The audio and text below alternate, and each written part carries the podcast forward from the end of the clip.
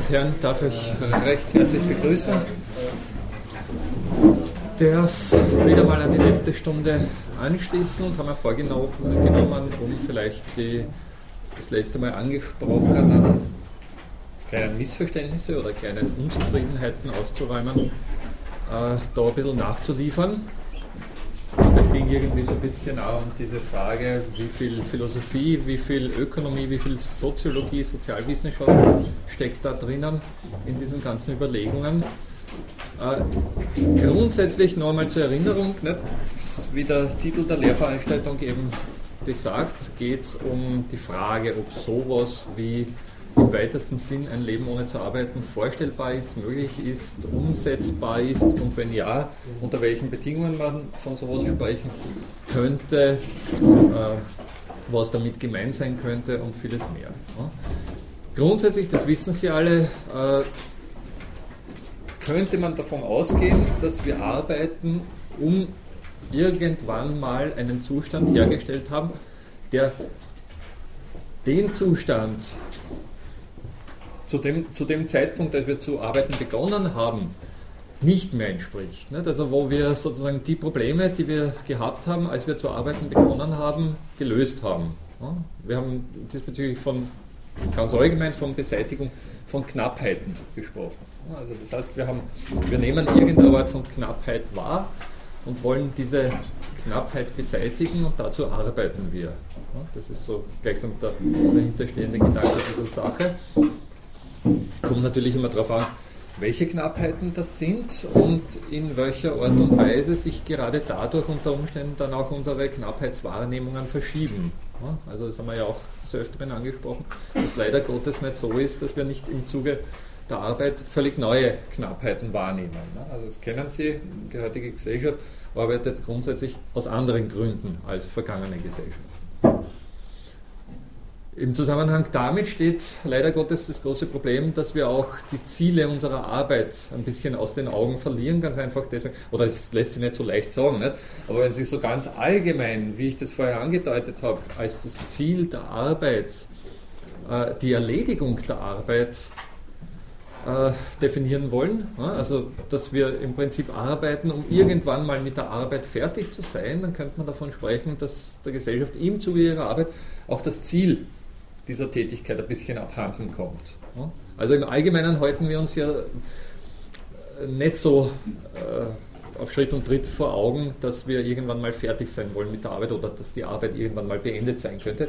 Letztens war ich bei einer, so einer Podiumsdiskussion, das war ganz interessant, und da war zum Beispiel eine These, äh, dass das Ziel der modernen Gesellschaft die Beseitigung der Arbeitslosigkeit wäre. Im Hinblick auf tagesaktuelle Diskussionen kann man ja, also sagen wir, könnte man schon zustimmen. Also man wirtschaftlich und weiß nicht, sozialpolitisch wäre man sehr, sehr interessiert dran, wenn es keine Arbeitslosigkeit mehr gäbe. Aber was bedeutet das jetzt in die Philosophie übersetzt? Das bedeutet, dass wir alle arbeiten müssen und das äh, fortgesetzt und äh, unendlich. Ne? Also wenn sozusagen kein Arbeitslose, im, im Prinzip, nur, ich möchte nur auf diese Terminologie hinweisen, im Prinzip wäre die Arbeitslosigkeit eigentlich das, was philosophisch angepeilt wäre, wenn wir arbeiten. Ja? Weil wir irgendwann mal fertig sein wollen mit der Arbeit, weil wir die Arbeit irgendwann mal los sein wollen. Ja?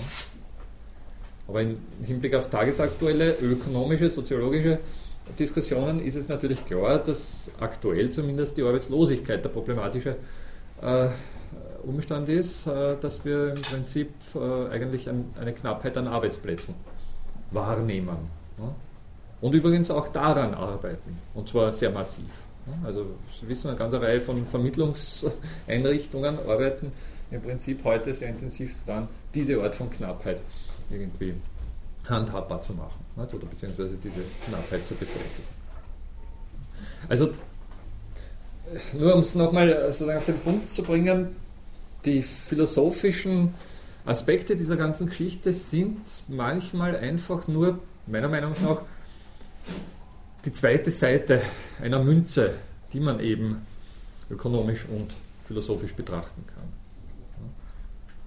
Das heißt, das geht schon sehr wohl um ökonomische Zusammenhänge, die man meiner Meinung nach zuerst einmal verinnerlicht haben, also gut verstanden haben muss, um daran dann gleichsam diese philosophischen Aspekte auch aufzuspüren und in entsprechender Art und Weise fruchtbar machen zu können. Das wäre sozusagen das um, Umtaufen der Geschichte. Und deswegen glaube ich sehr wohl, dass es für diese Diskussion notwendig ist, sich mal vor Augen zu halten, woher denn die Möglichkeit käme oder kommt, dass wir überhaupt über so sprechen können, wie ein Leben ohne zu arbeiten. Also das heißt, das heißt die Möglichkeit, irgendwann mal mit der Arbeit fertig äh, zu sein. Und eine Grundvoraussetzung dafür, das haben wir schon verschiedentlich angesprochen, ist im Prinzip die Produktivität der Arbeit. Also der Umstand, dass Arbeit so etwas wie Mehrwert erzeugt. Über den Mehrwert werden wir heute ein bisschen ausführlicher besprechen. Was heißt Mehrwert? Nichts anderes, als dass mehr an Wert rauskommt, als vorher vorhanden war.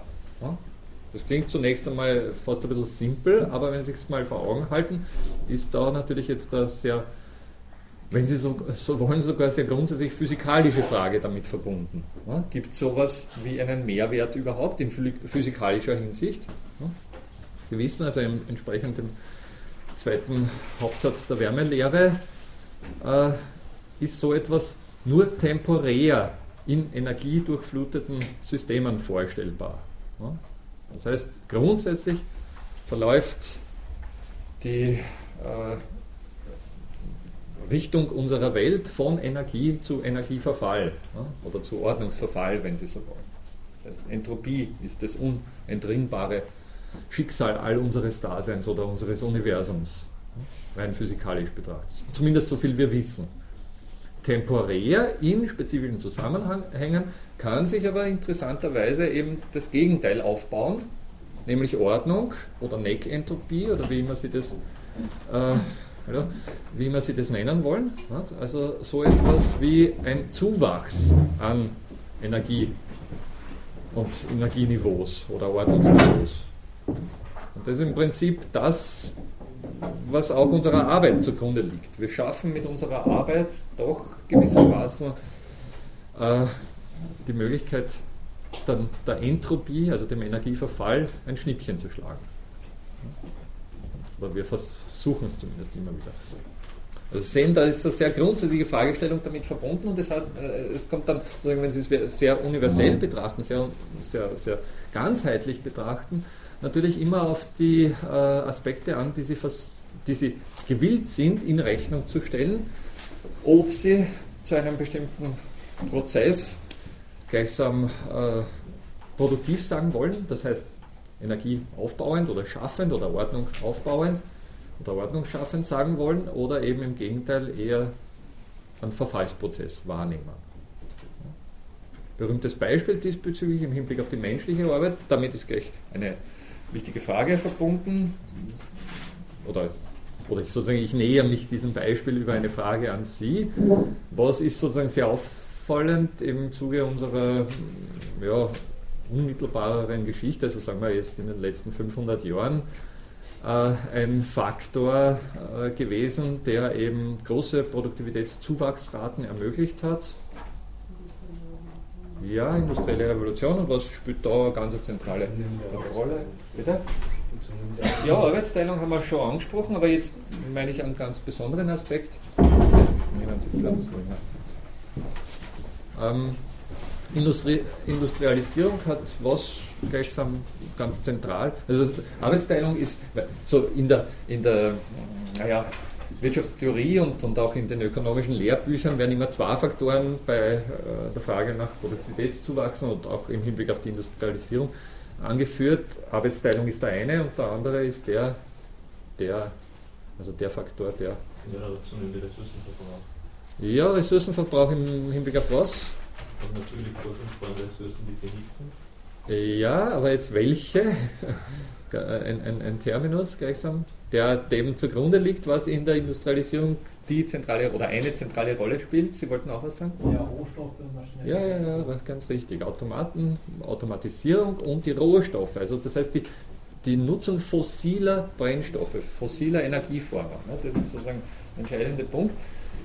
Halten Sie sich vor Augen, dass natürlich die Menschheit seit Anbeginn ihrer Arbeitstätigkeit versucht, äh, Energieformen, nicht eigene Energieformen, sondern fremde Energieformen, wobei man da zwischen eigen und fremd nochmal äh, interessante Diskussion einschieben könnte, nicht? weil wir uns ja auch natürlich der Solarenergie verdanken, also das heißt unser Dasein der Solarenergie verdanken. Aber die Menschheit versucht natürlich seit jeher auch schon eben eine ganze Reihe von externen Solar- oder im weitesten Sinn über Umwege solarenergetischen äh, Inputs für ihre Arbeit zu verwenden. Also sei das jetzt, ich weiß nicht, äh, das unmittelbare Sonnenlicht, wenn, wenn äh, weiß nicht, naja, kann man sich bei Steinzeitmenschen noch nicht vorstellen, dass die mit Sonnenlicht Feuer gemacht haben, aber weiß nicht, vielleicht entzündet sich aufgrund der Hitze irgendwo ein Waldbrand oder sowas nicht und dann wird das genützt.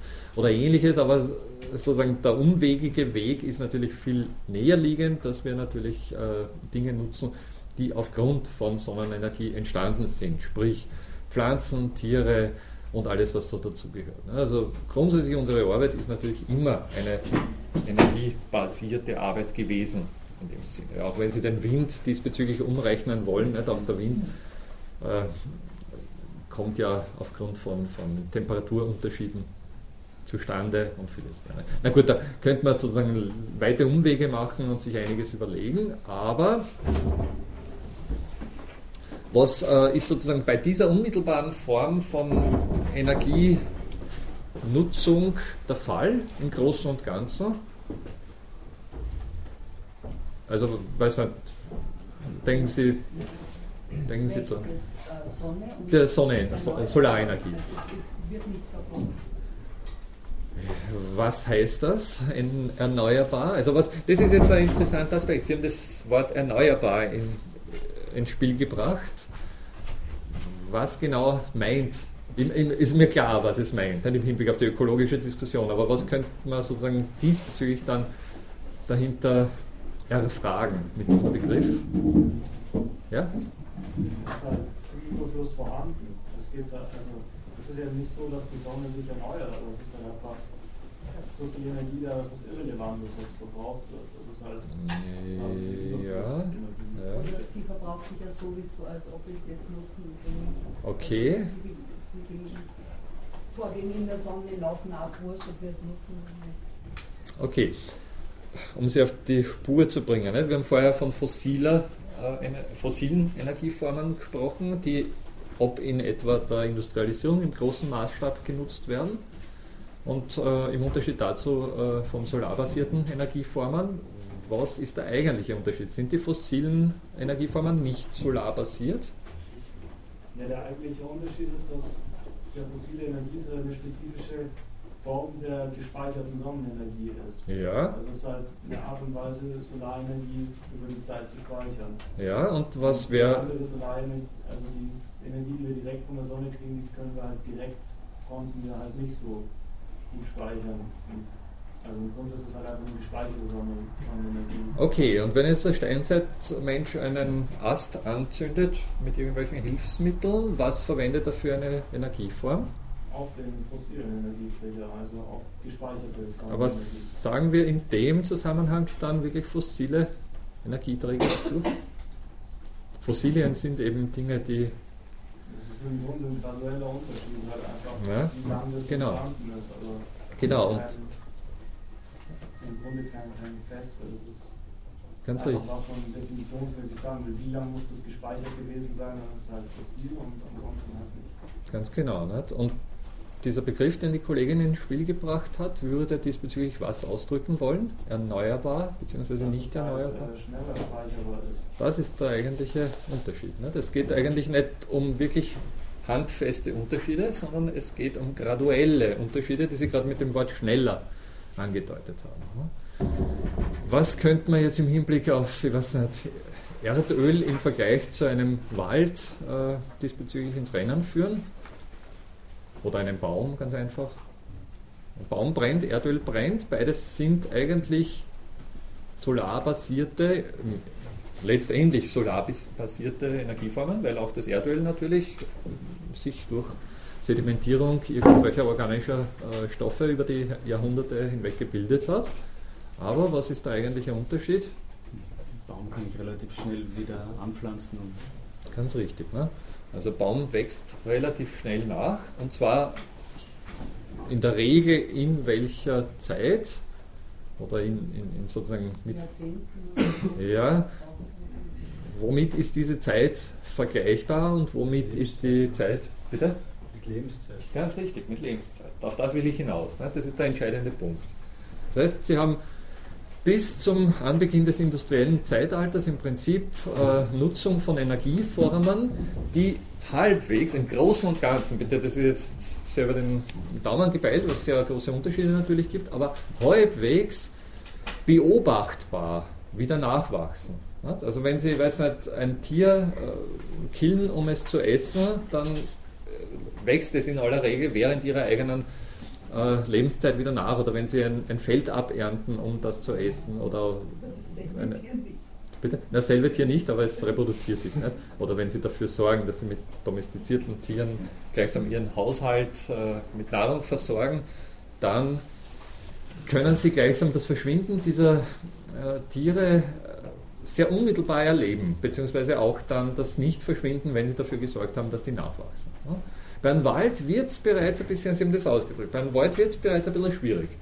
Also ich kann einen Wald abholzen, dann ist er weg, aber unter Umständen erlebe ich es nicht mehr, dass der wieder nachwächst. Also da werden gleichsam die Grenzen unseres Beobachten Könnens überschritten.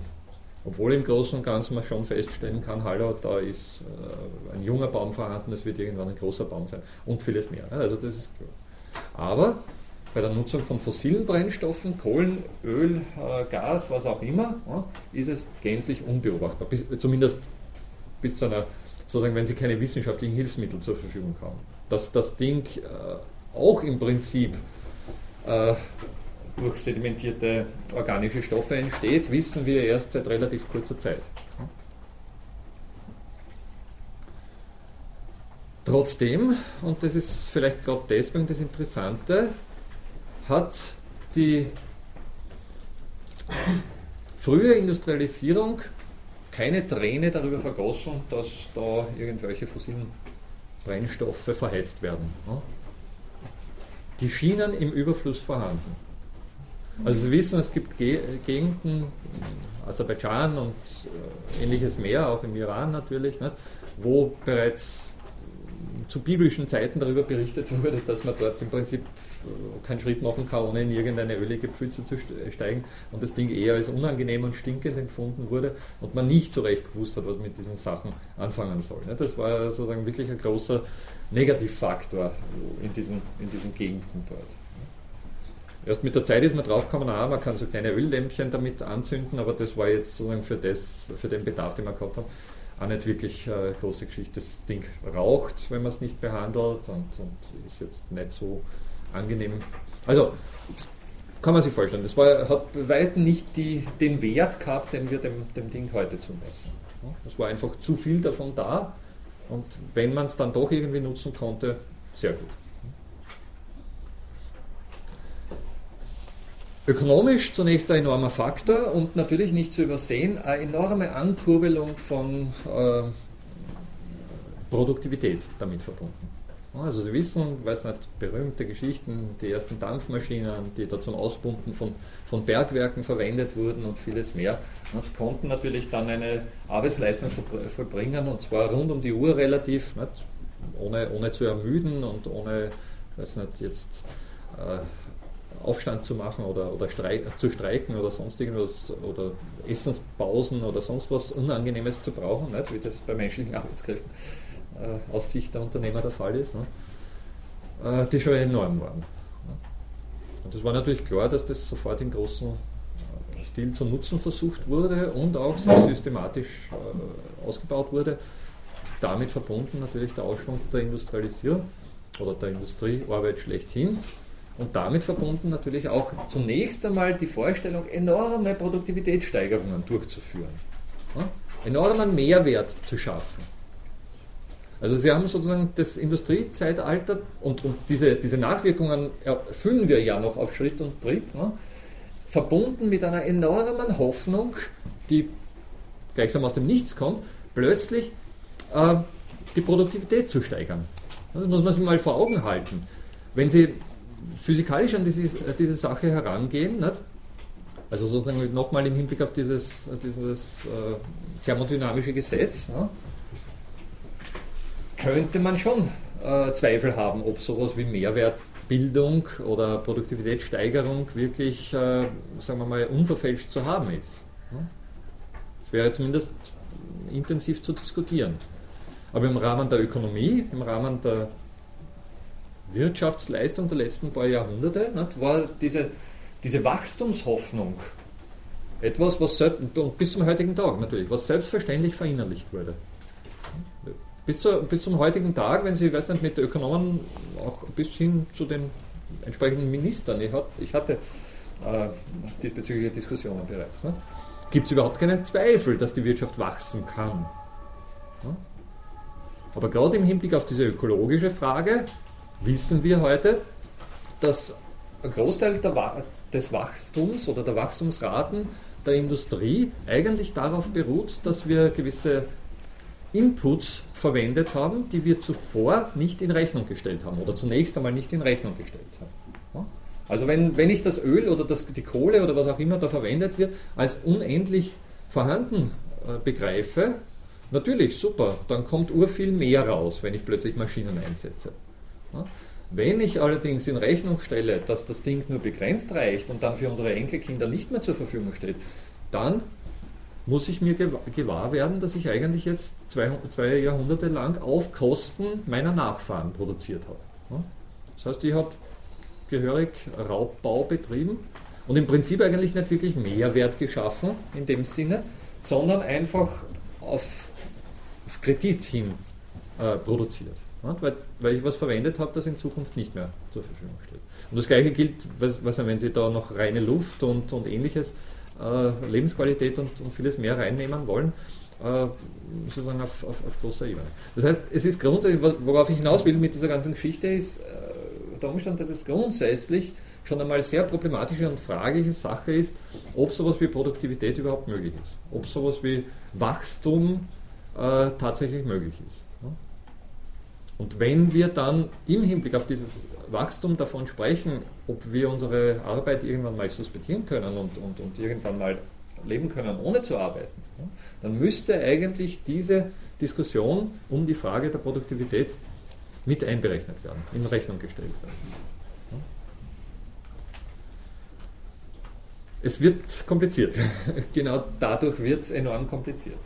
Also man, Sie können die Diskussion natürlich sofort äh, fast beliebig ausweiten. Ne? Das dürfte auch bekannt sein, dass viel, viele Aspekte unseres Wachstums, den wir hier in der erst, sogenannten Ersten Welt, also in den europäischstämmigen Gesellschaften einfahren, eigentlich auf Kosten von Ressourcen äh, stattfindet, die nicht unbedingt uns gehören, in erster Linie oder in jeder Hinsicht. Also wo man sagt, vieles davon, was, was hier an Wachstum entsteht, verdanken wir doch bis zu einem gewissen Grad, weiß nicht, afrikanischen äh, Ländern und, und, und äh, Gesellschaften oder jetzt äh, sonstigen Menschen aus der dritten Welt, ne, die gleichsam Ressourcen zur Verfügung stellen. Und das schon sehr lange, seit mindestens äh, der Zeit des Imperialismus ne, und Kolonialismus.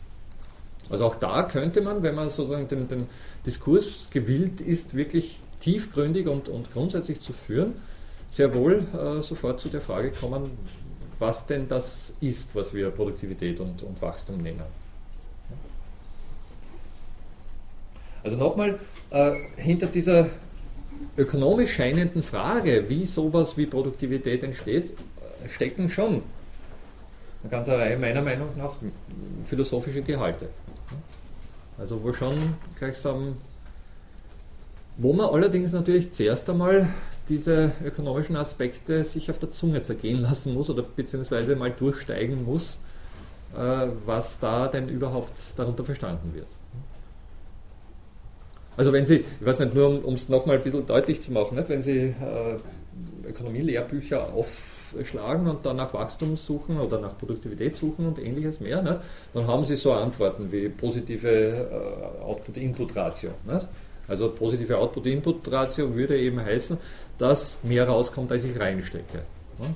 Wann ist das der Fall zum Beispiel? Ne? Da haben wir die äh, äh, Arbeitsteilung auch schon angesprochen, dieser berühmte komparative Kostenvorteil, der im Prinzip die Zusammenarbeit begünstigt. Da haben wir eine ganze Reihe von, von zusätzlichen Faktoren im Spiel, die diesbezüglich äh, in ökonomischer Hinsicht tatsächlich Zuwachs liefern, die man aber im Detail dann alle diskutieren könnte, wo denn die versteckte bzw. verborgene Ressource ist, die gar nicht in Rechnung gestellt wurde. So wie bei dem Ökologiebeispiel. Sie haben es schon angedeutet, man könnte einen Schritt weitergehen, Wachstum überhaupt zu hinterfragen. Ja, ganz richtig. Ja. Was ideologisch sozusagen vorbestimmt ist. Es ist immer nur positiv konnotiert. Ja. Wachstum, Wachstum, Wachstum. Und was bedeutet das, wie gesagt, und, und, ist das wirklich so positiv und könnte man den Begriff auch hinterfragen? Müssen wir unbedingt wachsen, immer mehr?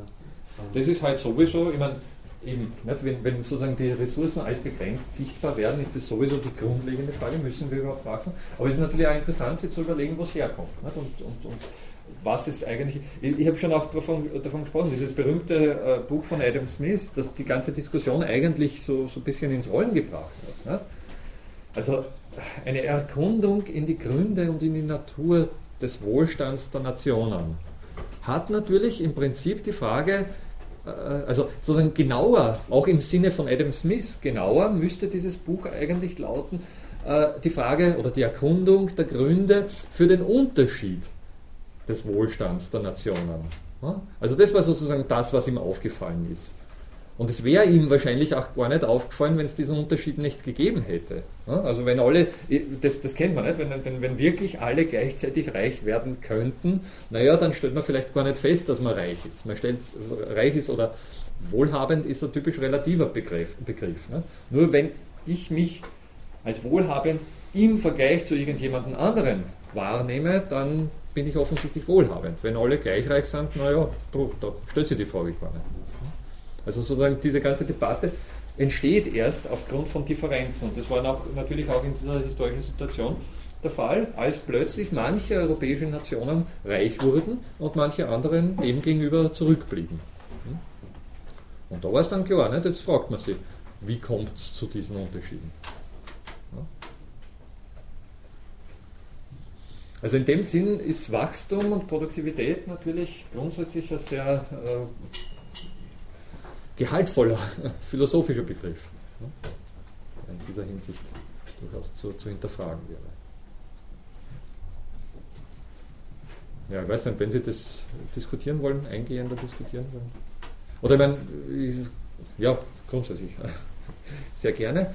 Aber es lassen sich unzählige zusätzliche Beispiele dazu anführen. Also auch der Umstand, dass, weiß nicht, äh, bis vor nicht allzu langer Zeit die Wirtschaft und die Industrialisierung und alles, was damit verbunden war, äh, sehr männlich bestimmt gewesen ist. Also, ich habe schon davon gesprochen, es gibt die unterschiedlichsten äh, Versuche, Produktivität gleichsam festzunageln, weil es natürlich ein interessanter Aspekt war. Ne? Was ist jetzt das, was uns produktiv macht? Und einer der, also ein Aspekt, äh, der sehr früh herausgestellt wurde, war natürlich die Arbeitskraft, aber das war primär die männliche Arbeitskraft. Und dass diese männliche Arbeitskraft im Prinzip von einer weiblichen Arbeitskraft getragen wird, ohne die sie äh, gar nicht, gar nicht in der Art und Weise funktionieren könnte, das wurde lange Zeit nicht gesehen. Also dass da zumindest in den damaligen Zeiten zu Hause eine Frau äh, gleichsam dafür gesorgt hat, dass der gute Arbeitende bei Kräften bleibt und ähnliches mehr. Das war natürlich in den ökonomischen Überlegungen nicht mit drin. Ja? Oder zumindest nicht primär mit drin. Und damit konnte es doch auch dazu kommen, dass gleichsam die Frau so eine eher marginale Rolle im, äh, im Rahmen unseres Wirtschaftens oder unseres Arbeitens eingenommen hat, die, mit der sie noch immer zu kämpfen hat.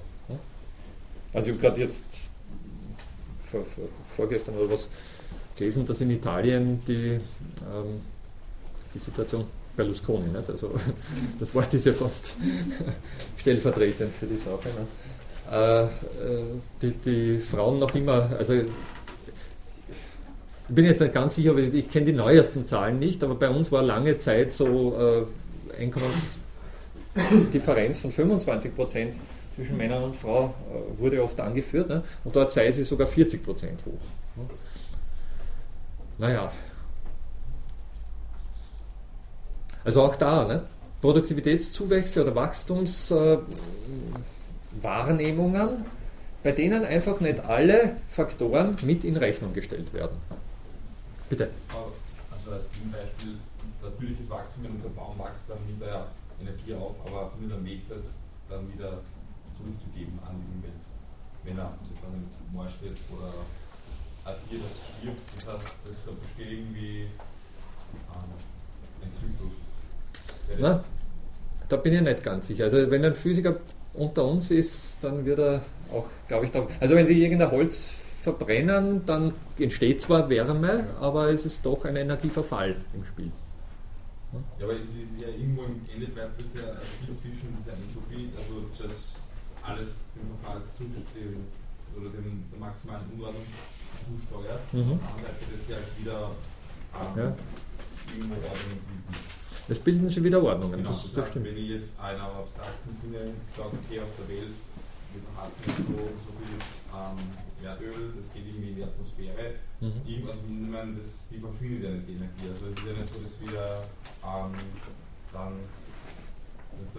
woanders vielleicht eine Ordnung dadurch entsteht. Ich meine, es stimmt schon, natürlich kann diese, diese Energieform von anderen Zusammenhängen genützt werden, um ihrerseits wieder Ordnung zu machen, aber ich glaube, ich würde, bin jetzt auch kein Physiker, aber ich würde doch sagen, dass äh, ein Teil einfach weg ist. Ja? Na, im, im, im, Sinne von äh, ein, ein, Feuer, das brennt. Ne? Natürlich ist Wärme im Spiel und an dieser Wärme können eine ganze Reihe von, was nicht, vielleicht sogar Mikroorganismen entstehen, die da günstige, um, also jetzt nicht im Feuer, aber am Rande des Feuers irgendwelche günstigen Umstände finden. Natürlich entsteht dadurch auch neue Ordnung, ohne Zweifel. Aber es ist trotzdem im Vergleich zu der Energie, die da in der, im Brennstoff drinnen steckt, also wenn das Holz ist, was da brennt zum Beispiel, ja, ein Energieverlust. Ja? Also es wird schon, es folgt schon dem Wege der, der Entropie in dem Sinn. Und beim modernden Baum genauso. Natürlich bilden sich, in, äh, bilden sich ich weiß nicht, eine ganze Reihe von, von Mikro, ähm, also von, von, von na, Bio, Bio, Bio, Bio, Biotopen, wird man wahrscheinlich auch da sagen. Nicht? Mikrobiotopen, wo weiß nicht, äh, Würmer entstehen und, und Larven Futter finden im modernden Baum. Ja. Aber letztendlich im Vergleich zu der Energie, die im Baum selbst drin steckt, würde ich glauben, dass Energie verloren geht. Es geht nicht alles verloren, es wird ja. Energie genutzt, aber es geht äh, Energie verloren. Ich weiß nicht, vielleicht haben Sie da mehr. Ja, es geht, also ich würde auch zustimmen, es geht Energie verloren, weil dass keine Energie verloren geht, geht ja nur für geschlossene Systeme. Richtig. Und der Fehler ist jetzt hier, die Welt als geschlossenes System zu betrachten, aber das ist ja nicht der Fall. Die Welt ist ein offenes System und sie bezieht Energie durch die Sonne hauptsächlich.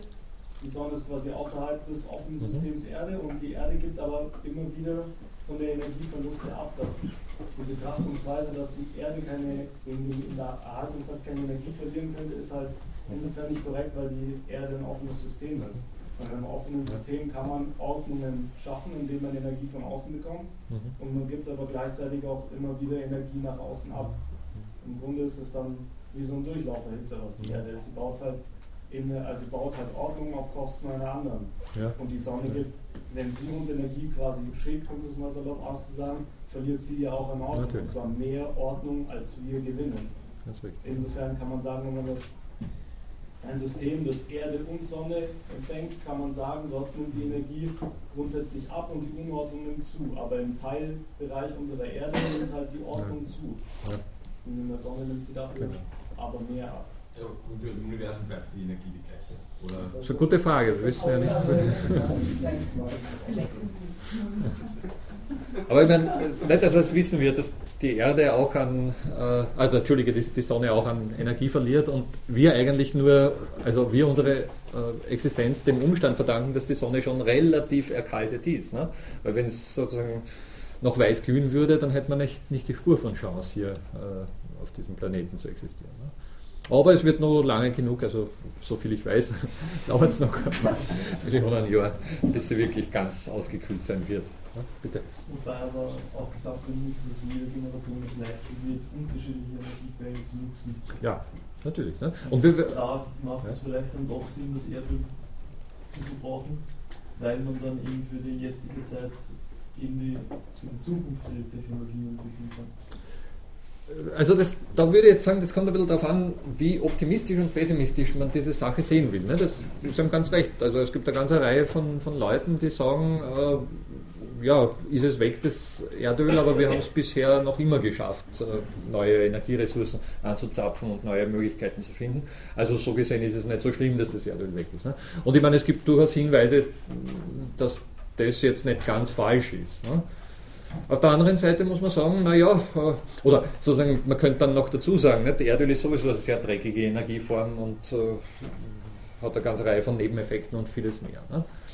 Auf der anderen Seite, äh, also es geht jetzt, ich meine, ich bin kein wir alle sind keine Propheten und wissen nicht, was rauskommen könnte, wenn wir dann doch vielleicht wieder versuchen, Atomkraft zu nützen und äh, mit vielen Wellen und aber, ne, das, die Kurve gerade noch kratzen und vieles mehr. Ne? Aber äh, grundsätzlich, also sozusagen, worum es mir hier geht, ist eigentlich die Frage, was Wachstum und was Produktivität heißt. Nicht? Und im Hinblick darauf müssen wir dann schon äh, grundsätzlich feststellen, dass wir immer, ähm, und in dem Zusammenhang jetzt zurück zu dem folgenden Beispiel, auch immer größere und vielleicht unüberschaubar werdende äh, Zusammenhänge mit einbeziehen, um eben äh, sowas wie Produktivität sicherzustellen. Ja? Also gleichsam, wenn ich wenn ich eine kleine äh, Hofgemeinschaft vor was nicht, 1000 Jahren irgendwo hier in, in Niederösterreich gehabt habe, dann habe ich den nebenan stehenden Wald irgendwann abgeholzt gehabt und habe mich geärgert, wenn ich kein Brennholz mehr gehabt habe. Aber rein dieser Ärger hat mich oder vielleicht meine Nachfahren, meine Unmittelbaren dazu gebracht, dass sie doch ein bisschen genauer schauen und, und dieses äh, Holz auch wieder, also diesen Wald auch wieder aufforsten und vieles mehr. Ne? Das war sozusagen sehr unmittelbar und lokal begrenzt in der Auswirkung und sehr unmittelbar auch beobachtbar, feststellbar. Äh, heute, wenn, also sozusagen unmittelbar sehen wir das nicht, dass im Iran die, oder ich weiß nicht sonst wo auf der Welt die, die Erdölressourcen knapp werden. Wir erfahren es über Medien, natürlich, es wird uns vermittelt, aber unmittelbar, also es wird gleichsam und die vielen äh, sozusagen zusätzlichen Faktoren, die da dazukommen, ne, all das zusammen wird im Hinblick auf unseren Energiehaushalt unüberschaulich oder unübersehbar. Also äh, die Faktoren, äh, um, um, sie gleich auch anzusprechen. Also Sie wissen, dass ja heute interessanterweise, was ja völlig äh, Ihre Sache ist, wenn man sich das mal auf der Zunge zergehen lässt, interessanterweise nicht mehr so simpel einfach über Angebot und Nachfrage bestimmt werden. Also Erdöl hat nicht deswegen einen Preis, weil eine bestimmte Menge vorhanden ist, sprich ein Angebot vorhanden ist und eine bestimmte Nachfrage danach besteht, sondern weil in sehr vieler Weise vielfach gebrochen über verschiedene Instanzen, auch auf diese äh, jeweiligen Angebote und Nachfrage, naja, bis zu einem gewissen Grad wirklich gewettet wird. Also weil gleichsam spekuliert wird, dass zwar heute das und das vorhanden ist, beziehungsweise auch dass äh, die und die Nachfrage besteht, aber übermorgen vielleicht, äh, was weiß ich, die und die Nachfrage danach besteht. Und diese vielen Spekulationen, nicht, Wertpapierhandel, Futures und all das, was da äh, mit inbegriffen ist, äh, determinieren heute den, den, Erdölpreis wesentlich stärker als die eigentlich wirklich vorhandenen äh, Ressourcen, die es noch gibt. Das ist das Interessante daran. Vor allem, also oder um schrittweise diesbezüglich darauf aufmerksam zu machen, ist es ja schon mal interessant, sich vor Augen zu halten, dass sie zwar aktuell vielleicht feststellen können, wie viel Erdöl noch verfügbar ist, anhand der äh, Technologien, die zur Verfügung stehen, diese Quellen zu, äh, zu nützen. Ja. Aber wenn Sie mit einberechnen, dass diese Technologien immer ausgefeilter werden und dass man heute eben schon, weiß nicht, auch, auch sehr schlammige, äh, sandhaltige Erdölquellen relativ äh, produktiv nützen kann, also produktiv im Sinne von äh, doch, doch durchaus äh, gewinnträchtig anzapfen kann ja, und dass diese Technologien natürlich auch in, in, Zukunft sich entwickeln werden, dann bekommen Sie eine Vorstellung, wie schwierig es wird, wirklich davon zu sprechen, dass äh, bestimmte Anzahl von, von Ressourcen noch vorhanden ist und, und gleichsam dem gegenüber bestimmtes Ange äh, gewisse Nachfrage nach diesen Ressourcen herrscht und dass sich daraus ein gewisser Preis bilden lässt. Ja, bitte. Kann man behaupten, wenn man das ummünzt auf das dass die Wirtschaft oder unser, unser gesellschaftlicher oder rechtliche ja. ähm, Zugang der zu dem Budget unproduktiv ist.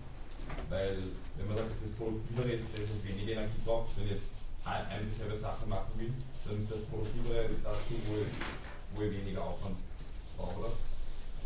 Also, wenn ich jetzt Ja, also wenn Sie so genau feststellen können, was Aufwand ist und was und wie die aussieht. Ne?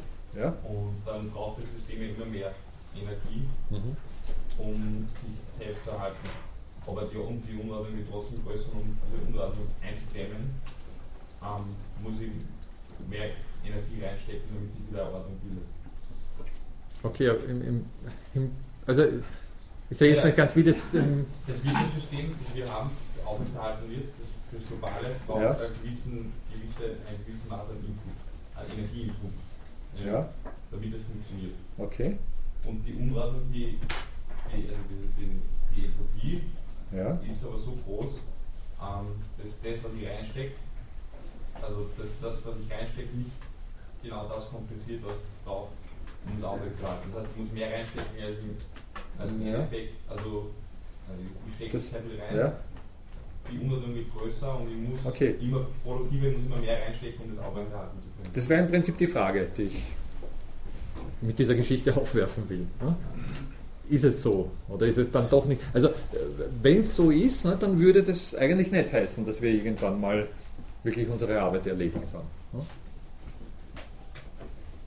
Also das ist gleich äh, die Frage, die ich damit äh, diskutieren möchte. Bei diesem Beispiel mit dem schlammigen Öl, Ja, da ist es ja schon so, dass viel, viel mehr Energie hineingesteckt wird, ja, als das Öl dann Ja. tatsächlich liefert, aber weil die Spekulationen eben so hoch sind. Ganz richtig, Das ist halt doch vom wirtschaftlichen aus, zwar nicht ganz richtig. Energie her, aber Öl halt ist eine andere Energieform als elektrischer Strom, das Natürlich. kann es besser genutzt Ja, werden. ja, natürlich. Ganz richtig. Also das heißt, äh, da haben wir etwas sehr Unmittelbares angesprochen, was wieder mit diesen Knappheitswahrnehmungen zusammenhängt. Ja?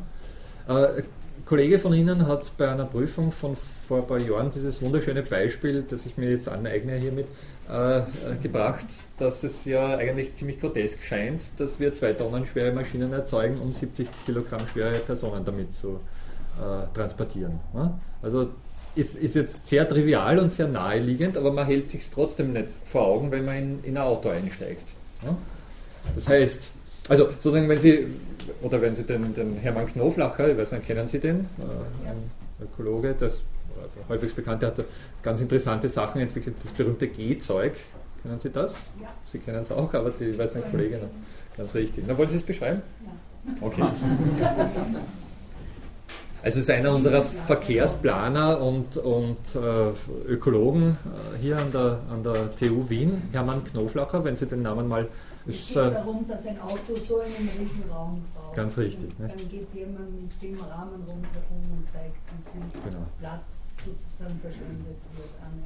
Genau. Nicht? Also der versucht eine ganze Reihe von solchen eher naheliegenden, aber im Alltag natürlich nicht wahrgenommenen Phänomenen zu visualisieren. Und er hat dazu ganz einfach ein sogenanntes G-Zeug entwickelt. Das ist ein Holzrahmen, der eben die Umrisse, wie die Kollegin schon gesagt hat, die Umrisse eines Autos hat in etwa. Und das hängt, das ist relativ leicht, so ein leichtes Holz. Ne? Und das hängt das so an Hose, Hosenträgerartigen Dingen um und geht damit auf der Straße. Nicht? Sie können sich vorstellen, wenn Sie plötzlich irgendwo über so einem Karlsplatz durch die Menge mit so einem Ding gehen. Nicht? Also da ist einige Irritation im Spiel und er macht damit aufmerksam, schaut her, so viel würde ich brauchen, wenn ich da jetzt mit einem Auto fahre. Ne?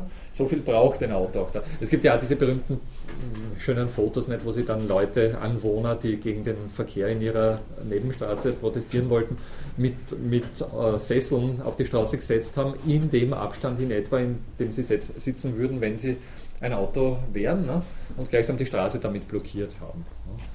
Also ist klar, nicht, dass sozusagen äh, Autofahrer im Hinblick auf Fairness-Überlegungen ungleich mehr Platz in Großstädten nutzen als, als die sonstigen Bewohner dieser, dieser Stadt. Nicht? Also als die Fußgänger oder Radfahrer oder wer auch immer. Nicht? Auch ein Radfahrer nutzt mehr Platz als ein, als ein Fußgänger, ist ganz klar. Also wenn man den Bremsweg mit einrechnet und vieles mehr. Also da gibt es sozusagen Unterschiede. Und der Platz wird gemeinhin als Common Good, also als Gemeingut äh, betrachtet. Ne? Das gehört uns allen, aber manche nutzen mehr davon. Das ist sozusagen die Idee dahinter. Aber im Hinblick auf unsere Überlegungen ist es auch interessant, sich vor Augen zu halten, nicht, dass äh, wir um ja, 70 Kilo schwere Dinge zu bewegen, äh, in etwa 70 Kilo, doch zwei Tonnen schwere Dinge bauen ja, und in Bewegung halten. Ich meine, klar, es ist, äh,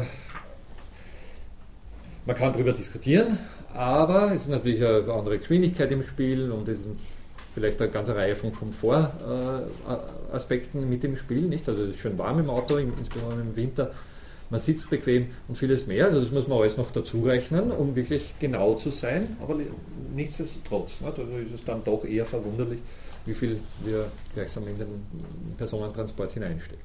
Ne? Also im Hinblick auf solche Input-Output-Analysen. Aber es weist darauf hin, dass wir eben sowas wie Wahrnehmungshorizonte haben oder wenn Sie so wollen, Wahrnehmungsrahmen, innerhalb deren uns gewisse Dinge selbstverständlich erscheinen. Also im Alltag kommen Sie nie auf die Idee, wenn Sie in ein Auto steigen, sich mal zu überlegen, hey, cool, zwei Tonnen für mich, für der ich nur eben 70 habe. Also da ist sozusagen, da wechseln Sie auch, wenn Sie diesen Hörsaal betreten, hier wechseln Sie auch den jeweiligen Wahrnehmungskontext, weil Sie unter Umständen hier mit anderen äh, Input-Output-Rechnungen umgehen, als Sie das im Alltag tun. Und das Gleiche würde ich jetzt sagen, gilt auch für diese Frage des äh, Ölsandes oder des Ölschlamms, der jetzt gefördert wird. Ne? Also äh, würde man eben, ich weiß nicht, jenen Kontext betrachten, in dem die Erdölförderung begonnen hat, dann würde man wahrscheinlich sagen, um Gottes Willen, was wird da heute für Aufwand betrieben und was steckt da alles drinnen? Und das ist überhaupt völlig irrational und, und, und, und nicht gewinnträchtig und also sozusagen die Gewinnmargen, die vielleicht drinnen waren als, weiß nicht, Rockefeller, nicht? war so ein berühmter, äh, einer, der durch Öl reich geworden ist und ähnliche mehr. Nicht? Also diese Gewinnmargen sind nicht mehr drinnen, aber es reicht doch noch, nicht? um gesund äh, abzucashen. Und sozusagen, ja, Sie wissen es, also die, die Sache läuft darauf hinaus, dass wir im Prinzip heute eine Gesellschaft bilden, in der so viele unterschiedliche Kontexte vorhanden sind und auch einnehmbar sind für uns, und zwar auch individuell zu unterschiedlichen Zeiten des Tages. Also Sie können eben hier Philosophie betreiben und darüber reflektieren, dass die ganze Sache eigentlich völlig unproduktiv ist und, und, und um Gottes Willen, was wir da äh, für Ressourcen verschwenden und vieles mehr. Nicht? Aber sie können dann legitimerweise hinuntergehen und ins, ins Auto einsteigen oder weiß nicht, mit dem Bus heimfahren oder was auch immer. Ne? Also wir erleben sozusagen auf Schritt und Tritt, dass wir uns in einer Vielzahl von solchen Kontexten bewegen und äh, an diesen Kontexten teilnehmen und aus diesen Kontexten heraus dann um, immer auch unsere spezifischen Pro Produktivitätswahrnehmungen pflegen nicht? oder entsprechend bedienen. Und das macht die Sache dann auch entsprechend schwierig. Ja? Also wird dann sehr deutlich, dass im Prinzip kein ein eindeutiger mhm. Rahmen mehr zur Verfügung steht.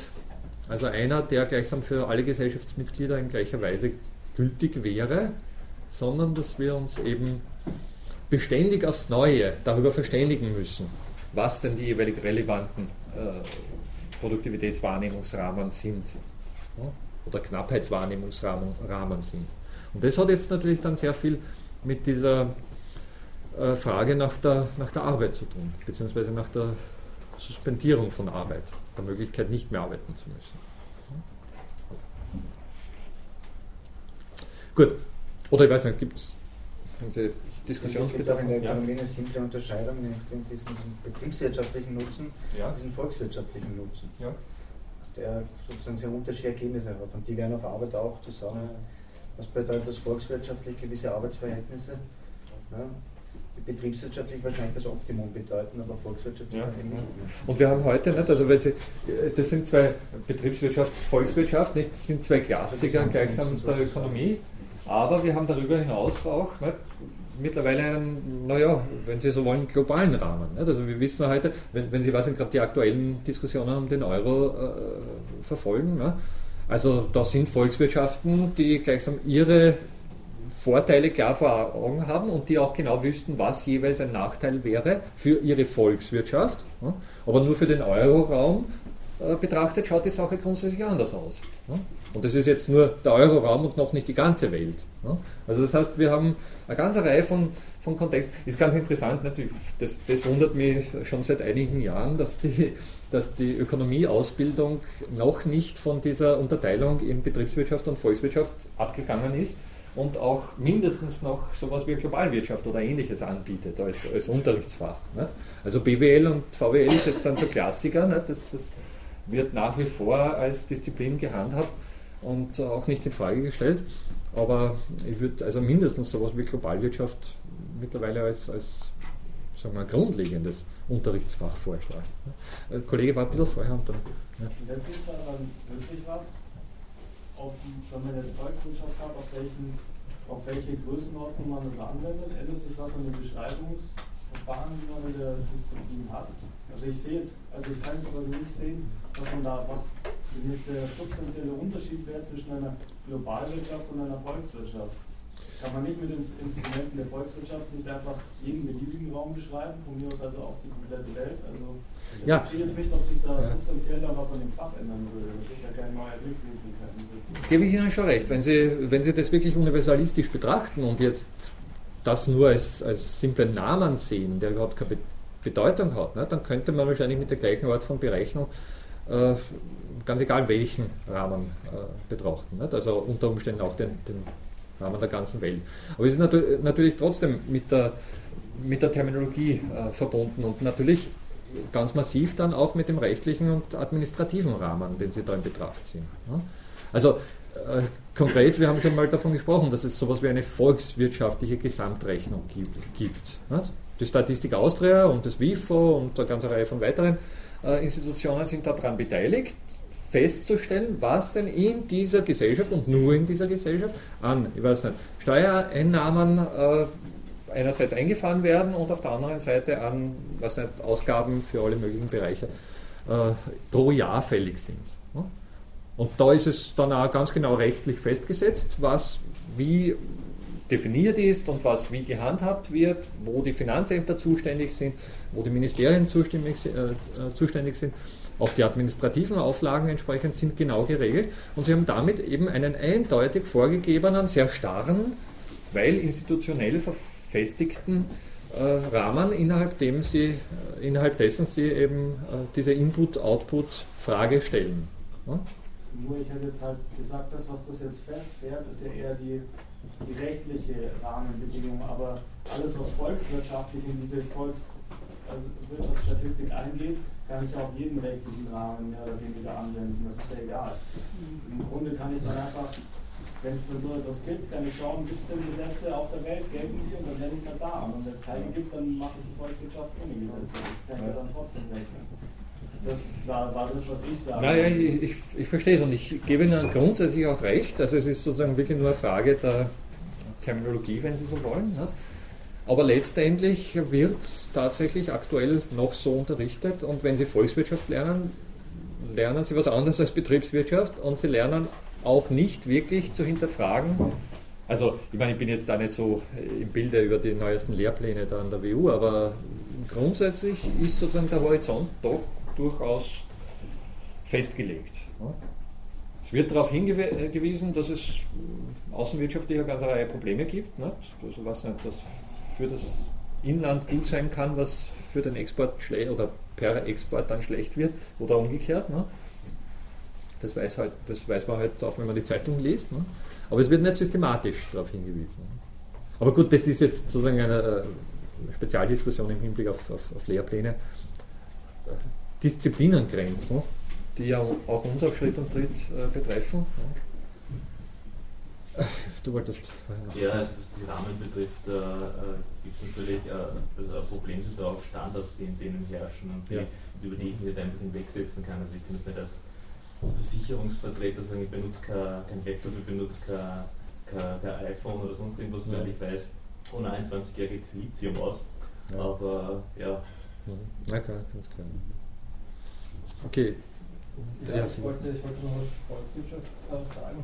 Für mich sind das einfach die Globalwirtschaft sein kann, wenn man da am ganz zentrale, wie ich schon wieder den Import und Export hat und ähm, im globalen Raum und international Funktionen ganz anders sozusagen die billig produzierten Rohstoffe, die man importiert, nicht mehr als billig produziert ansehen kann und dadurch dann eigentlich eine, eine, eine Inflation hätte, die in der Volkswirtschaft im Währungssystem, der, das einigermaßen abgegrenzt ist, nicht auffallen wird.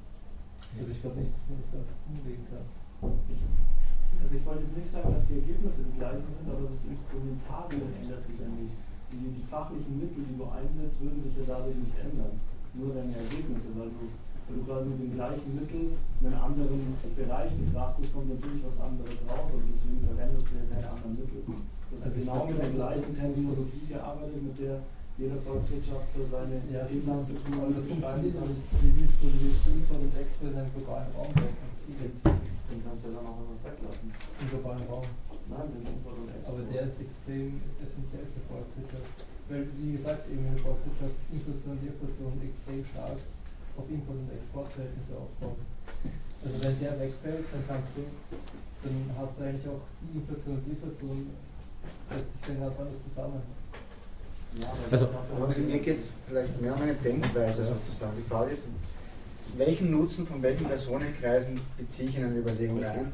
Wenn ich mir überlege, ob die ÖPB in ein entferntes Tal zum Beispiel ja. weiter die Strecken aufrechterhält, ja. dann würden die BWLer sagen, nicht rentabel, ja, zusperren. Ja. Aber es gibt verschiedene Nutzenüberlegungen, zum Beispiel, dass Leute in eine Schule fahren können, eine höhere Ausbildung etc. etc. Ja. nicht berücksichtigen kann, neben anderen Aspekten. Und das ist sozusagen eine völlig andere Denkweise, zu sagen, schließe ich einen, einen öffentlichen Betrieb oder nicht. Ganz richtig. Also, Und das macht schon große, große ja. Unterschiede. Ich, das, das würde ich auch so sehen. Nicht? Also man, man, bekommt gewisse Zusammenhänge einfach nicht in den Blick oder anders in den nicht? Wie der Kollege sagt, also BWL-mäßig ist es klar, dass die ÖBB rationalisieren müssen und am besten alles, was unrentabel ist, zusperren. Ne? Die bekommen das gar nicht in den Blick, dass dadurch unter Umständen gewisse Kinder, naja, das ist jetzt ein bisschen überzogen gewesen, ich, ich will der ÖBB nichts Böses. Ne? Richtig, nicht? Also das ist sozusagen betriebswirtschaftlich nicht relevant. Ne? Während in dem Moment, wo ich es volkswirtschaftlich betrachte, sehr wohl äh, unmittelbar deutlich wird. Und das gleiche gilt für Import-Export. Ne? Also das wäre sozusagen ganz, das käme ganz anders zu stehen, wenn wir es äh, im Hinblick auf, auf globalwirtschaftliche Zusammenhänge.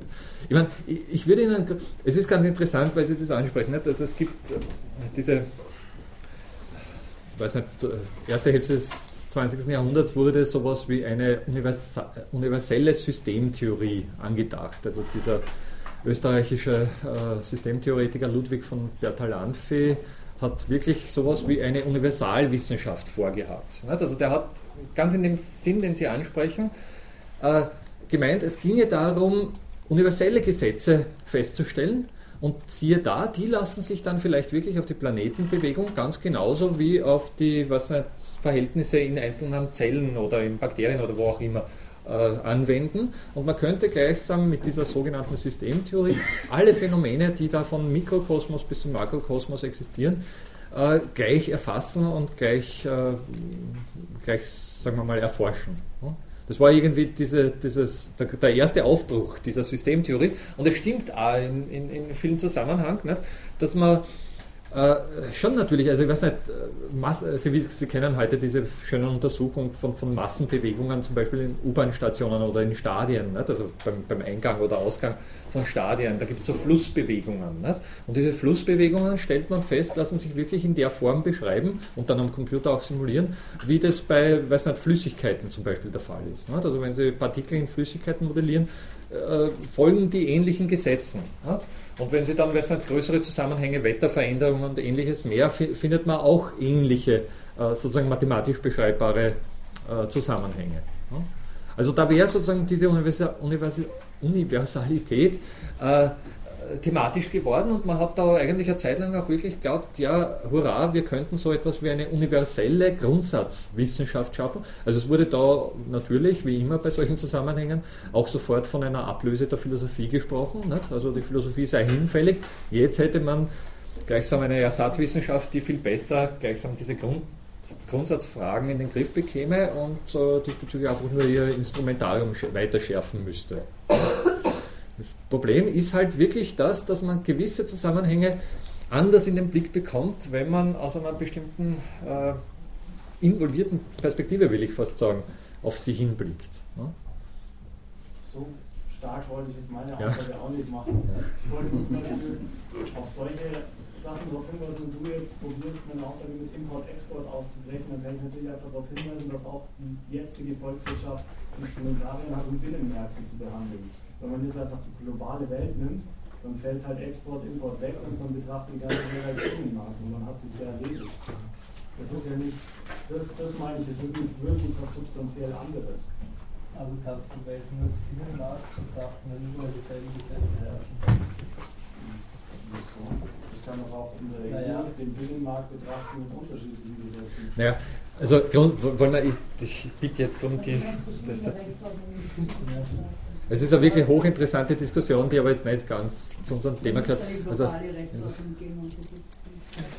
Richtig. Ja. Also grundsätzlich würde ich jetzt schon einen massiven Strukturunterschied ausmachen in der Frage zum Beispiel, gibt es einen Währungsraum oder gibt es keinen Währungsraum? Also einen einheitlichen Währungsraum und, und ähnliches mehr. Gibt es eine einheitliche Gesetzeslage oder gibt es keine einheitliche Gesetzeslage? Gibt es Institutionen, gibt es Administration, die speziell auf bestimmte, also schon, schon der Umstand, dass alle unsere administrativen Einrichtungen einfach österreichisch im im, im Titel tragen, macht da sehr viel, ist sehr simpel, aber es macht da sehr viel aus. Ne?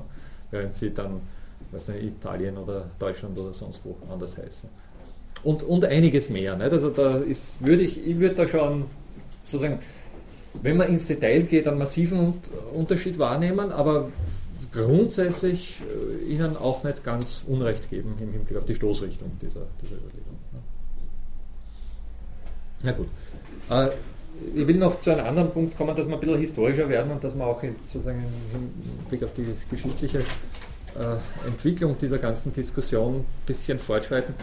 Ähm, diese Problemwahrnehmung oder diese unterschiedliche Knappheitswahrnehmung oder, oder, oder auch äh, unterschiedliche Produktivitätswahrnehmung ist ja sozusagen historisch an einem bestimmten Punkt besonders zündend geworden. Sie wissen, im 19. Jahrhundert diese berühmte Proletarier-Kapitalisten-Polarisation, die angeblich eben grundsätzlich für die, für die Gesellschaft, äh, sagen wir mal, charakteristisch sein soll, sollte oder soll, nicht? Äh, die äh, als die gleichsam das Recht äh, zur Hand gibt, von einer Geschichte der Klassenkämpfe zu sprechen. Nicht? Also wir wissen, dass in dem Zusammenhang natürlich äh, Polarisationen, also Unterschiede zwischen, wenn Sie so wollen, Habenden und Nichthabenden oder jetzt eigentlich Arbeitenden und denen, die die Gewinne der Arbeit einstreichen, als etwas universell Historisches betrachtet wurden. Also die Geschichte sei eine Geschichte von Klassenkämpfen, hat Karl Marx ja auch, auch sehr propagandistisch wirksam behauptet. Es hat in früheren Zeiten eben Sklavengesellschaft gegeben, wo Herren sich illegit illegitimerweise den Mehrwert angeeignet haben, den eben die Sklaven geschaffen haben.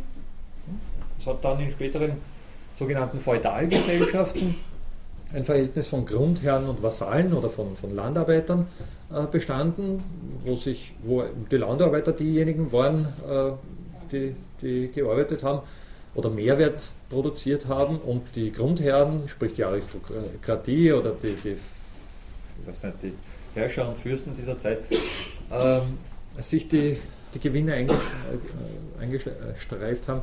Und es hat darüber hinaus dann in der, seit der Industrialisierung in etwa nicht dieses Verhältnis von Kapitalisten und Proletariern gegeben.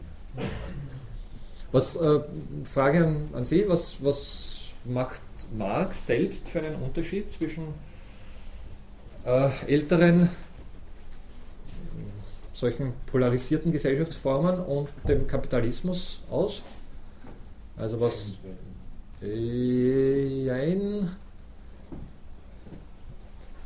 ähm, was ist der Unterschied zum, also sozusagen zu einem, zwischen einem Sklavenverhältnis, einem, wenn Sie so wollen, sehr unmittelbaren Ausbeutungsverhältnis und einem Lohnarbeitsverhältnis?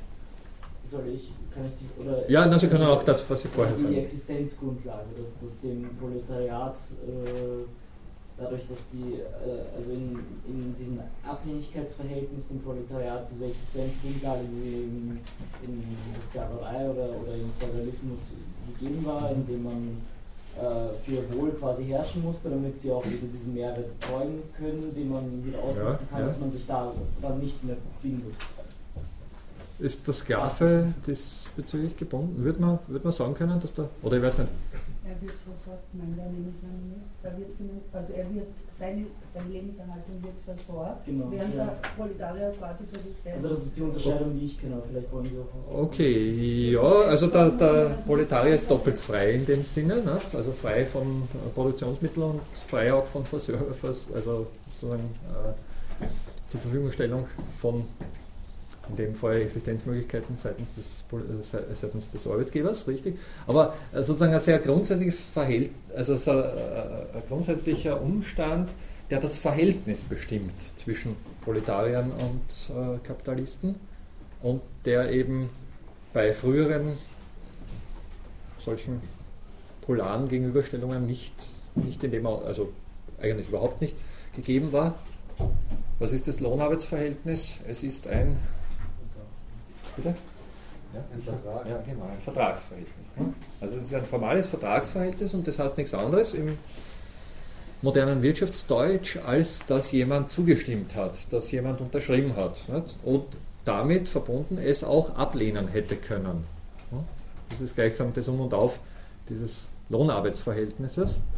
Der Sklave hat nicht ablehnen können, der war Sklave, der wurde dazu gemacht. Oder der, der, der, der Landarbeiter wurde in aller Regel auch hineingeboren in seine Situation.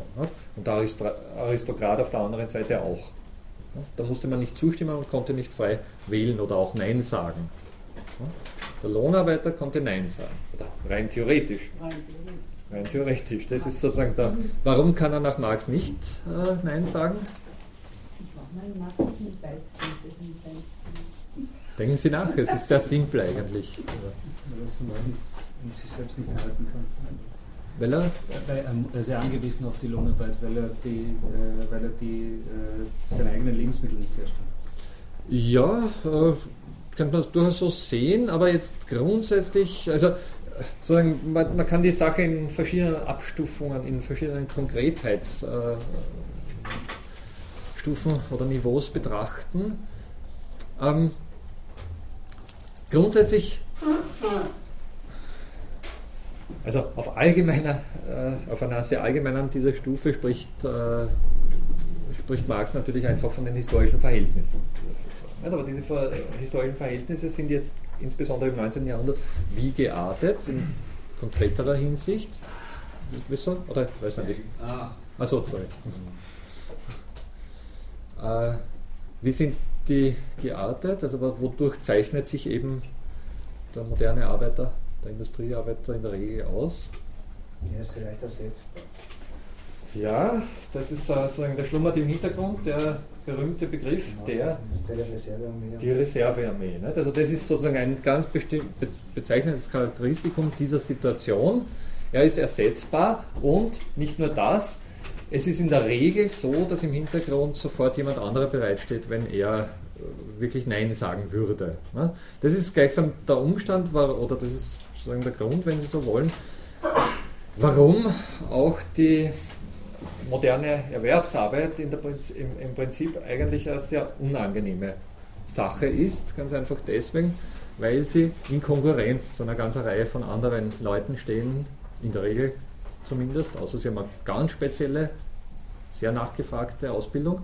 Aber in der Regel stehen sie in Konkurrenz zu anderen Arbeitskräften, die nur zu bereitwillig darauf warten, ihre, also im Prinzip nur zu bereitwillig auf ihre Ablehnung warten. Nicht? Weil wenn sie nicht wollen, dann mache sofort ich. Das ist gleichsam der Gedanke dieser Geschichte. Die Reservearmee, so hat es der Marx genannt. Also es ist jetzt jeder, jeder Arbeitnehmer damit konfrontiert, dass eine Reservearmee zur Verfügung steht, um eben im Falle der Ablehnung des Lohnarbeitsverhältnisses, das eben eines rein formal eines ist, wo ich auch Nein dazu sagen kann, aber in dem Moment, wo ich Nein sage, eben jemand bereitsteht, der meine Stelle übernimmt. Und in der Regel auch sehr gerne. Es ist ganz interessant, dass das nicht sozusagen unmittelbar mit Entstehung der Industrialisierung in diesem Ausmaß gegeben war, sondern dass die Sache eigentlich erst auch durch eine ganze Reihe von politischen Maßnahmen in dieser Weise, wenn Sie so wollen, sogar geformt wurde.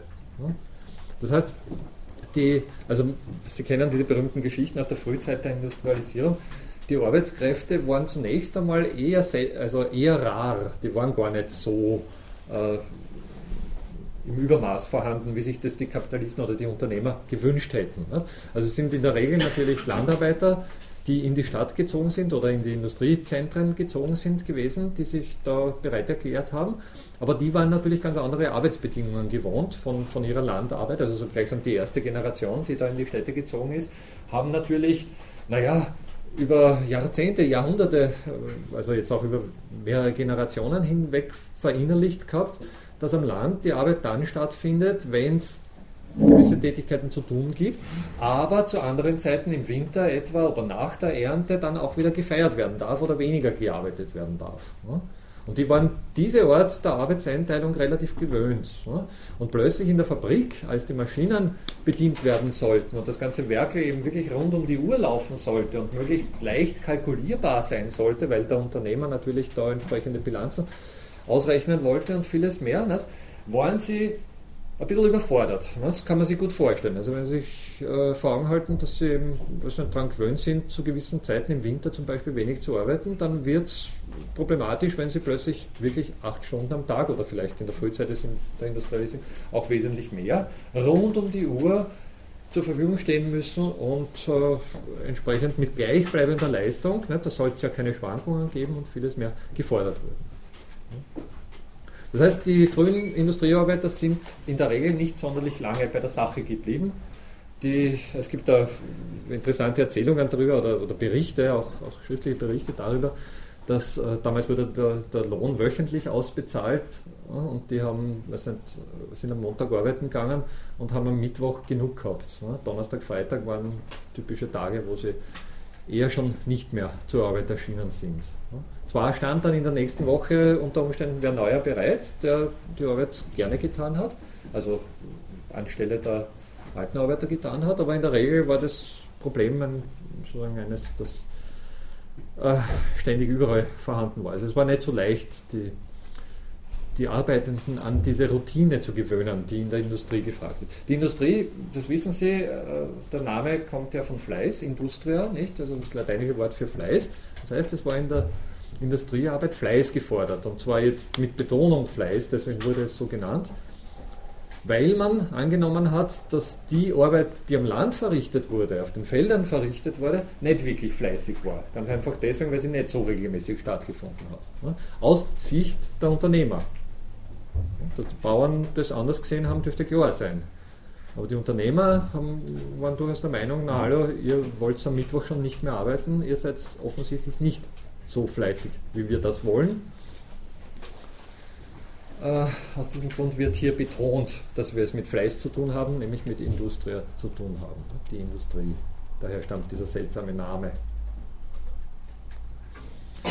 Aber die Unternehmer waren natürlich recht findig und haben innerhalb kürzester Zeit darauf geschaut, dass die Arbeitenden oder die Arbeitskräfte, muss man sagen, als anonyme Masse verfügbar sind und haben verschiedene Einrichtungen geschaffen. Eine davon war, so sagt man, oder so gibt es Berichte diesbezüglich, äh, diese berühmten Arbeitsämter. Arbeitsämter eignen sich deswegen zur Organisation von Arbeitskräften, weil wenn die alle dorthin gehen, um einen Job zu finden, dann hat man sie gleichsam örtlich zentriert vor, quasi wie eine Viehherde, wenn Sie so wollen, äh, organisiert, ne? zumindest vororganisiert. Und der Arbeitnehmer, äh, der Arbeitgeber, Entschuldige, braucht sich dann nur mehr dorthin wenden und sagen, ich brauche heute so und so viele Leute. Ne? Also wenn Sie diese berühmten Arbeitsstriche kennen, die auch bei uns auf der Triester Straße zum Teil vorhanden sind, ne, dann ist das im Prinzip nicht viel was anderes. Dort wissen auf der einen Seite die Arbeitssuchenden, dass gelegentlich irgendwelche Auftraggeber vorbeikommen und auf der anderen Seite wissen auch die Auftraggeber, dass dort Arbeitskräfte zu finden sind, nicht? Und Dort wird Angebot und Nachfrage gleichsam mit höherer Wahrscheinlichkeit korreliert, als das sonst wo der Fall wäre. Und genau das hat man systematisch einzuführen versucht, in dem Moment, wo man festgestellt hat, dass die Arbeitskräfte nicht so fleißig unterwegs sind, wie man sich das als Unternehmer vorgestellt hat. Also die Unternehmer haben da unter Umständen einfach darauf geschaut, dass die irgendwo vorhanden sind, die Arbeitskräfte.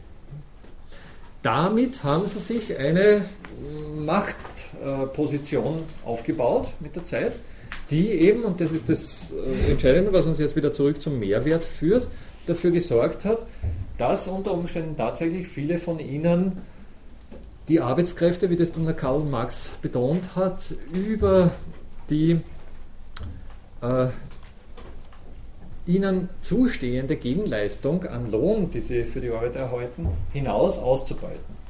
Also die Geschichte ist die, dass Marx immer wieder betont hat, im Prinzip ist der Kapitalismus oder die Lohnarbeit ein formales, rechtlich gesichertes Verhältnis, in der gleichsam dem Arbeitenden tatsächlich der Lohn bezahlt wird, der ihm, äh, der ihm vertraglich zugesichert wird. Also sozusagen die Fälle, wo dem Vertrag nicht entsprochen wurde, das waren die Ausnahmefälle, die den Marx aber auch nicht interessiert haben. Das war sozusagen Sache des Rechts oder des, der Gerichte. Das war nicht das Problematische. Es war vielmehr die Situation, die historischen Verhältnisse, die dafür gesorgt haben, dass eben der Arbeitende unter Umständen in einem Ausmaß verwendet werden konnte oder die Arbeitskraft verwendet werden konnte, die nicht ganz dem Wert entsprochen hat, der mit diesem Lohn abgegolten wurde. Und das, was da dem nicht entsprochen hatte, das hat Marx Mehrwert genannt. Also das heißt, der Arbeit, die Arbeitskraft ist sehr wohl ihrem Vertrag entsprechend oder den, was weiß ich, den vorgegebenen Tariflöhnern, die es damals noch nicht geben, aber wenn, wenn, man sowas zurückprojizieren würde, nicht, äh, dann könnte man davon sprechen, die sind durchaus dem, was in der Gesellschaft als Lohn akzeptiert wird, entsprechend bezahlt worden. Also insofern war das Lohnverhältnis korrekt, aber aufgrund der historischen Bedingungen, einfach aufgrund des Umstandes, dass eine Reservearmee verfügbar war, konnte der, äh, der Arbeitgeber Löhne bezahlen, die nicht ganz dem Wert dessen entsprochen haben, was die Arbeitskraft an Arbeitsprodukten eben zu schaffen in der Lage war. Das heißt, die Arbeitenden haben im Prinzip mehr Wert erzeugt, als der Arbeitgeber durch, ähm, durch Lohn abgegolten hat. In dieser Hinsicht spricht Marx davon, dass sich eben der Arbeitgeber den Mehrwert aneignet, den der Arbeitende schafft. Dieser Zusammenhang, Verständnis ist sehr wichtig. Nicht? Ich weiß nicht, fragen Sie lieber oder sprechen wir ausführlicher? Ich meine, es ist oft einmal interessant, dass auch Leute, die Marx recht intensiv gelesen haben und, und sich doch einigermaßen mit ihm beschäftigt haben, diesen Umstand nicht ganz gleichsam zu Ende differenzieren. Bitte. Ich glaube, haben Sie nochmal die Zusammenhang verstanden zwischen diesen prekären Arbeitskräften und warum es jetzt ein Mehrwert für den Unternehmer ist. Nee, für den Arbeiter ist, den der Unternehmer nicht zahlen kann. Also Marx geht davon aus, dass der Arbeitende einen Wert schafft. Ja?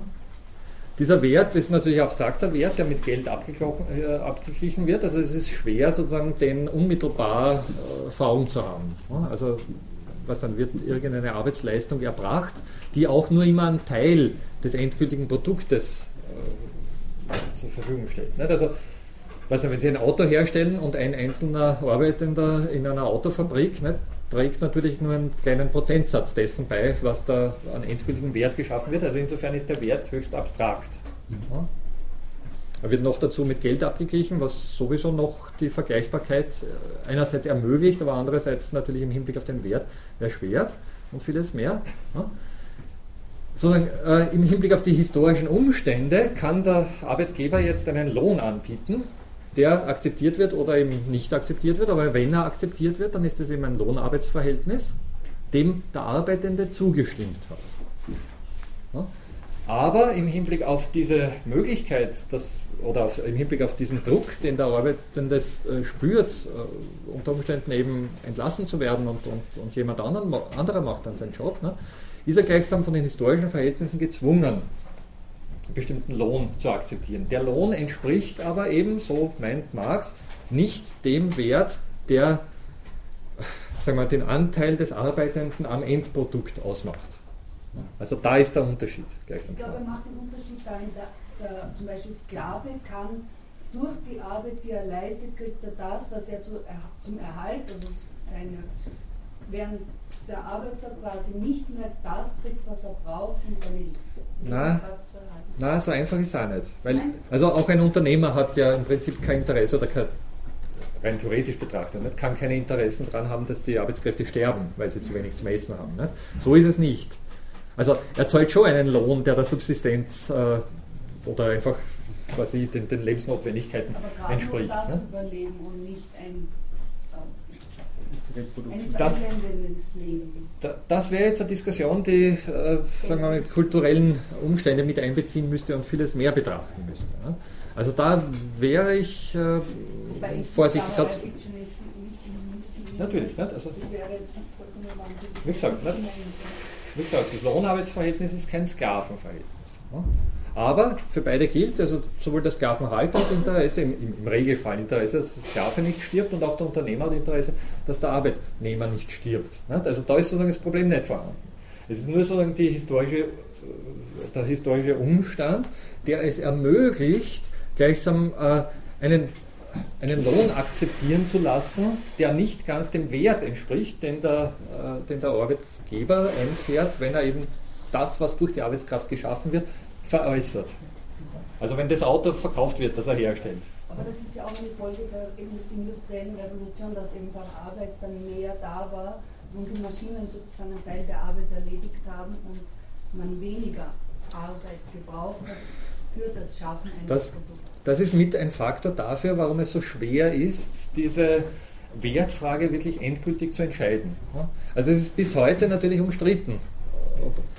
Ich meine, kann man sich vorstellen, die Unternehmer der damaligen Zeit haben natürlich sofort gesagt, hallo, das stimmt ja gar nicht. nicht? Wir haben unsere Kosten, wir müssen haarscharf äh, kalkulieren, wir haben Konkurrenten, die auch Autos herstellen oder sonst was herstellen. Wir müssen gleichsam äh, dafür sorgen, dass wir unsere Produkte an den Mann bringen und deswegen können wir nur so viel Lohn bezahlen. Das war immer sozusagen die Wahrnehmung der, der Unternehmer. Die haben nie was damit anfangen können, dass der Marx gesagt hat, hey, euch, also den Arbeitern wird, wird ein Mehrwert abgeschöpft. Von der Arbeit der Arbeitenden wird ein Mehrwert abgeschöpft. Das war immer so. Ne? Aber bis zum heutigen Tag ist es nicht klar, äh, was da eigentlich wirklich an dieser Sache dran ist. Ne? Es hat nur sozusagen in der historischen Situation des 19. Jahrhunderts sowas wie einen Zündfunken verursacht und es war eine Begründung oder es war ein Grund dafür, dass man versucht hat, die gesellschaftlichen Verhältnisse umzustellen. Ne? Aber, und das, hat, das, das war sich auch Marx selbst bewusst, sozusagen wirklich konkret im Hinblick auf ganz konkrete Zahlen festzustellen, was denn der Mehrwert wäre, der da abgeschöpft wäre, ist, ist nach wie vor, ist, ist damals schon und ist nach wie vor höchst problematisch. Ne? Das ist sozusagen das Problem an der Sache. Deswegen ist es unter Umständen zielführender, diesbezüglich von Wahrnehmungsunterschieden zu sprechen, nicht? im Hinblick auf den Wert der Arbeit. Und das sind wir aus heutiger Sicht relativ gewohnt. Das waren wir in früheren Zeiten nicht so gewohnt. Aber dass wir heute feststellen, dass wir individuell unsere Arbeitsleistungen und unsere Arbeitsprodukte anders bewerten, auch jetzt, ich weiß nicht, in so eher unproblematischen Feldern wie der Philosophie oder ähnliches. Äh, Das, das ist, würde ich sagen, heute im 20. und natürlich im 21. Jahrhundert zur Alltagswahrnehmung geworden und deswegen würde ich glauben, dass es ein bisschen legitimer und ich muss ehrlich sagen, ich würde sofort auch glauben, dass Marx selbst das so äh, aus, aus heutiger Sicht äh, so darstellen würde, ne, dass im Prinzip eigentlich Wahrnehmungsunterschiede sind.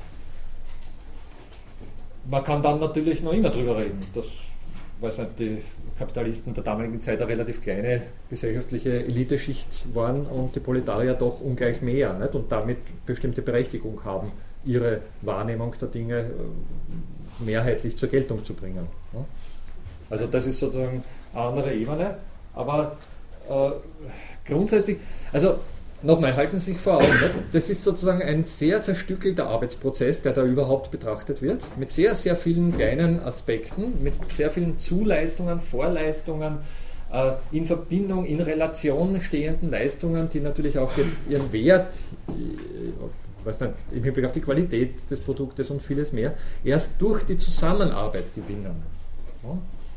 Und in dieser Hinsicht ist es natürlich extrem schwer durchzurechnen von äh, dem Endwert des Produktes, der ja eben auch über die Nachfrage des Produktes an, an einem Produktmarkt und nicht an einem Arbeitsmarkt entsteht, also vom Endwert eines Produktes auf das, was der jeweils einzelne Arbeitende dazu beigetragen hat und in Relation dazu, wie hoch sein Lohn ist.